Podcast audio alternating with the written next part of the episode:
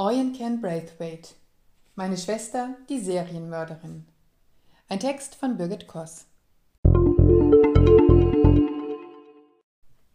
Urkomisch, rotzfrech und mit gesellschaftlichem Tiefgang kommt Oyen Ken Braithwaite in ihrem Debüt daher. Die nigerianische Schriftstellerin ist in London aufgewachsen, hat in Kingston, Jamaika Jura und kreatives Schreiben studiert und lebt seit 2012 wieder in Lagos. Meine Schwester, die Serienmörderin, stand 2019 auf der Longlist des Booker-Preises. Die nigerianische Schriftstellerin erzählt darin die Geschichte der zwei ungleichen Schwestern Ayola und Korede im heutigen Lagos. Korede, die ältere, ist Krankenschwester. Sie ist überaus umsichtig, verantwortungsbewusst und korrekt bei der Arbeit. Dazu hat sie eine extreme Ordnungsliebe gepaart mit Putzsucht.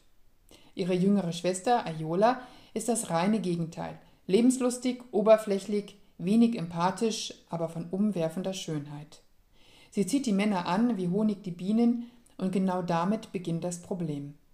Wenn Ayola ihre Verehrer zu nahe kommen, weiß sich die zierliche Person erfolgreich zu wehren. Mit einem Messer, geerbt von ihrem Vater.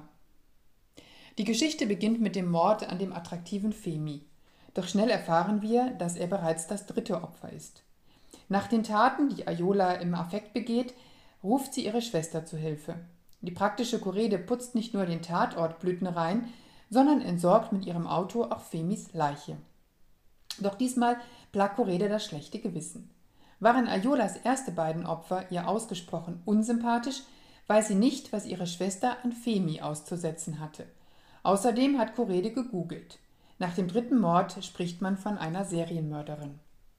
Es gibt niemand, bei dem sie Rat und Hilfe suchen kann. Lediglich dem im Koma liegenden Patienten Muchta schüttet sie ihr Herz aus.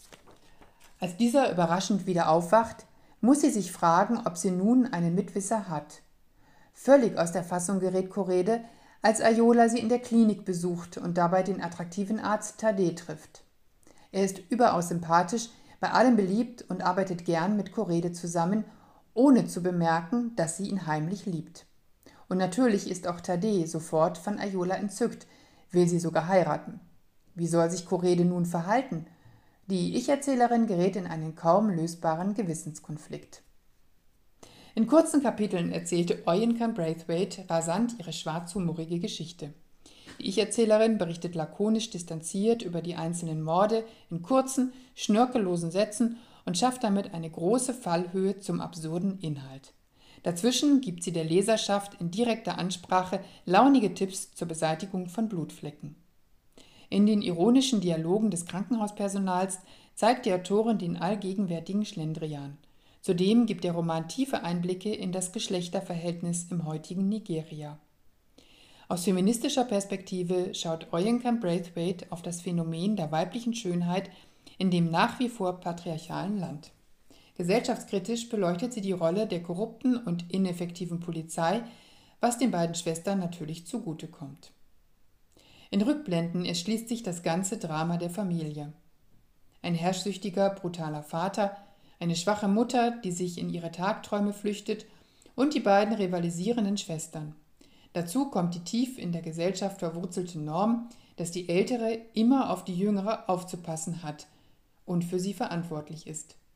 Mit einem unheimlichen Sog entwickelt die Autorin ihre sowohl kurzweilige als auch hintergründige Geschichte, die weit über einen Krimi hinausgeht. So eignet sich dieser Roman vorzüglich dazu, ihn mehrmals mit großem Vergnügen zu lesen.